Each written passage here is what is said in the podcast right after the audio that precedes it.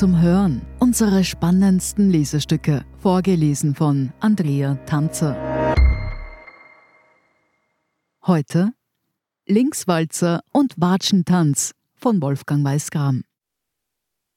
Zwischen dem Verstehen und dem Missverstehen zieht sich eine dünne Linie des Verstandes mit all seinen Marotten und Unzulänglichkeiten, seinem Hochtraben und seinen Unterspielen, seinen Absichten, Rücksichten, Hin- und Vorsichten, seinen Hinterhalten und seiner Hinterfotzigkeit. Ein jeder kennt das leidvoll von sich selbst und seinen Beziehungsgeflechten, wie sehr man da auf einmal mit der Goldwaage die Wörter wiegt, wie weit geöffnet da die falsche Kehle ist, in die man schon die kleinste Kleinigkeit kriegt. Schnell schnappt man schnippisch ein im vermuteten Hintersinn. Das Partizip perfekt dazu heißt eingeschnappt. Will man über die aktuelle Lage der SPÖ reden, wird man um dieses so schön schillernde Wörtchen wohl nicht umhin können. Denn das ist das Bild. Zwischen Pamela Rendi-Wagner, der Bundesparteivorsitzenden, und dem übers Landesmaß gewichtigen burgenländischen Landeshauptmann Hans-Peter Doskozil hängt der Parteisegen so sehr schief, dass man in Wien ein verunglücktes Pressegespräch des burgenländischen Geschäftsführers Roland Fürst im Handumdrehen als panonisches Scheidungsgelüst verstand. Umgekehrt wiegt man in Eisenstadt jede noch so zaghafte Wortmeldung der Bundespartei mit einer Apothekerwaage, die so fein kalibriert ist, dass es sogar ausschlägt, wenn es still ist in der Wiener Löwelstraße. Ja, gerade dann. Die volksmundige Poesie kennt einen schönen Ausdruck für den dazu passenden Gesichtsausdruck. Ein Schnofel ziehen. Prototypisch die jüngsten Impfpflichtdissonanzen. Doskozil rügte, man solle doch die legistischen Schlampereien der Regierung nicht durch Zustimmung ausbügeln. Randy Wagner, die für die Impfpflicht ist, zog ein Schnofel. Doskozil als Reaktion darauf auch. Am Ende standen einander zwei Leberwürste gegenüber, die ihr Beleidigtsein vor sich hertrugen, als wäre das allein schon ein politisches Programm. Es ist verführerisch, die roten Fissimatenten als eine Beziehungskiste zu beschreiben, zumal hier auch noch die verschärfenden Geschlechtsgemeinplätze miterzählt werden können. Die kluge, fesche, moderne Frau beißt auf den altquaterischen Granit des keppelnd mansplainenden Alpha-Machos, der seinen Sitz im Parteipräsidium nur deshalb hingeschmissen hat, weil er dort nicht nach Belieben, ja schaut ihn euch an, manspreaden kann. Es wäre freilich schade, die Auseinandersetzung zwischen dem Burgenländer und seiner Parteichefin darauf reduzieren zu wollen. Da geht es schon um mehr, um Inhaltliches, nicht nur der hiesigen Sozialdemokratie. Entlang der Themen, die Hans-Peter Doskozil ja keineswegs als einziger anspricht, wird sich nämlich das Wohl oder die Wehe der europäischen Sozialdemokratie entscheiden. Es gehe, heißt es nicht nur im Burgenland, schlicht darum, ob es gelingt, die Erbsünde der demokratischen Linken zu tilgen, die sich am Ende des 20. Jahrhunderts auf Kosten der eigenen, mit dem damals so goldig scheinenden Neoliberalismus ins Lotterbett gelegt haben. Im Burgenland, sagt Doskozil, endet der dritte Weg. Der also, den der Brite Tony Blair oder der Deutsche Gerhard Schröder, der Genosse der Bosse, als Regierungschef beschritten haben. Der panonische Vorwurf an die Wiener Zentrale in der Löwelstraße ist, dass man diesbezüglich zaudert, sich stattdessen ein merkwürdiges Linkssein zurechtspinne, das besser in die Salons als an die Werkbank passe.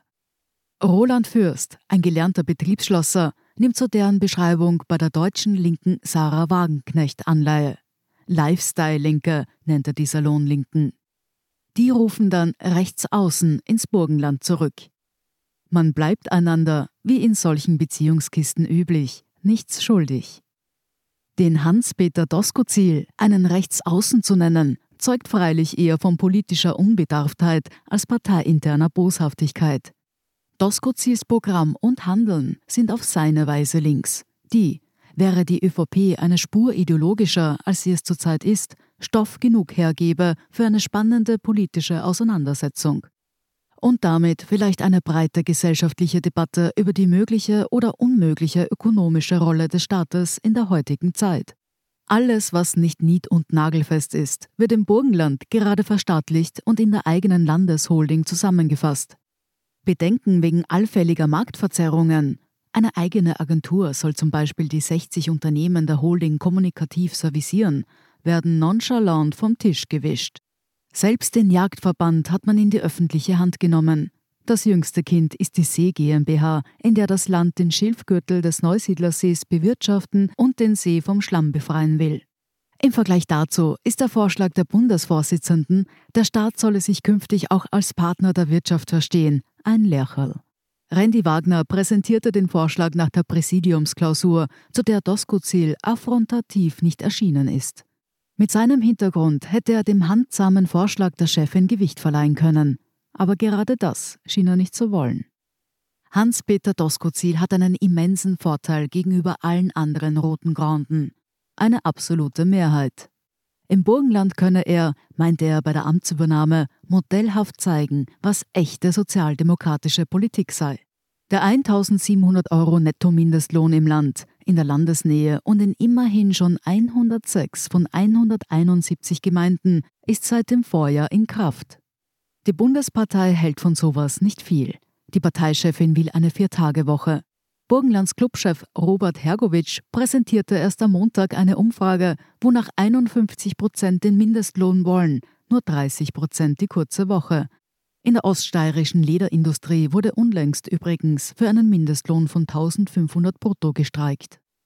Mindestlohn, öffentliche Wirtschaft, leistbares Wohnen durch Entmachtung der auf dem Land entscheidenden Wohnbaugenossenschaften, die Umstellung auf biologische Landwirtschaft, der weitere forcierte Ausbau von Windkraft- und Photovoltaikanlagen, die Anstellung pflegender Angehöriger als eine erste Antwort auf den sich verschärfenden Pflegenotstand, das alles ist im Burgenland in den vergangenen zwei Jahren ins Laufen gebracht worden.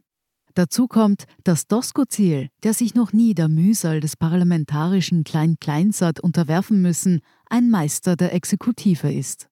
Das Burgenland ist, das zeigt nicht zuletzt Österreichs höchste Impfquote, sehr gut verwaltet. Rechts an Doskozil wäre höchstens, wenn polterndes Ungehobeltsein schon rechts wäre.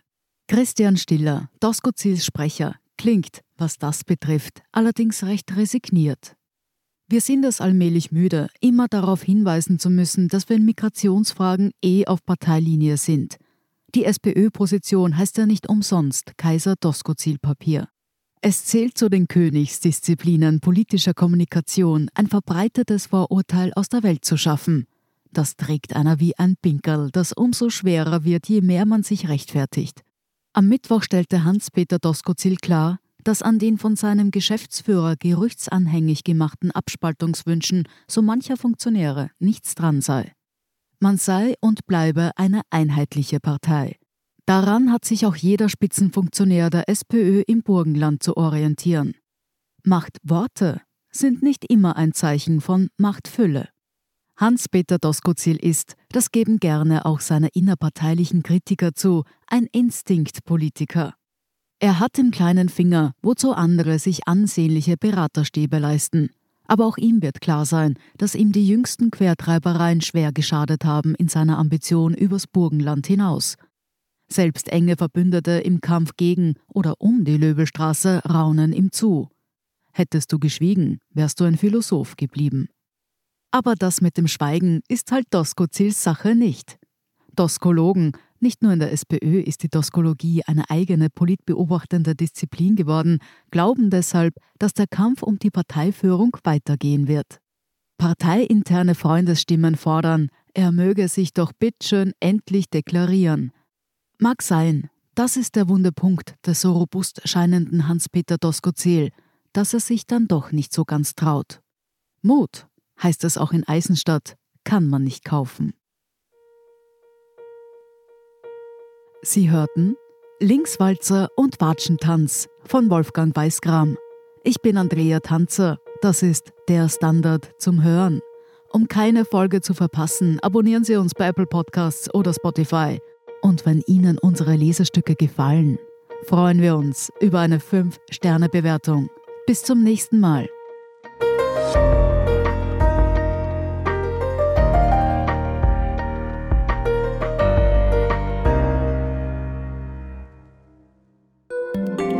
Tag, mein Name ist Oskar Bronner. Ich habe damals den Standard gegründet, damit man sich auf Basis unabhängiger Berichterstattung die eigene Meinung bilden kann. Guten Tag, mein Name ist Pony73 und ich poste beim Standard, weil ich genau das dort machen und meine Meinung auch sagen kann.